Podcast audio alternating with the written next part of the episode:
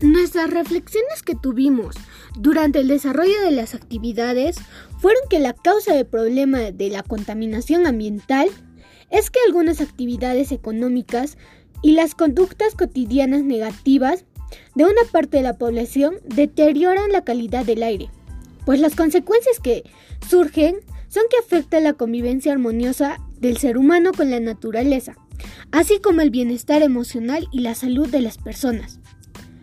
Entonces, por ello, nosotros tenemos que plantear acciones que ayuden en, la, en el bienestar del cuidado ambiental. Por ello es no desechar objetos o bolsas de plástico que se puedan reciclar.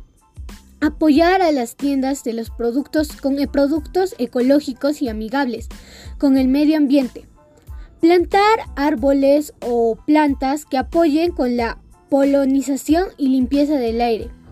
Usar de buena forma el agua. Usar transporte de vez en cuando particularmente. Separar la basura de la basura radiactiva o que emite gases tóxicos al ser quemados. También eh, puede ser, si es posible, usar fuentes de energía provenientes del sol y el aire como los paneles solares y los molinos.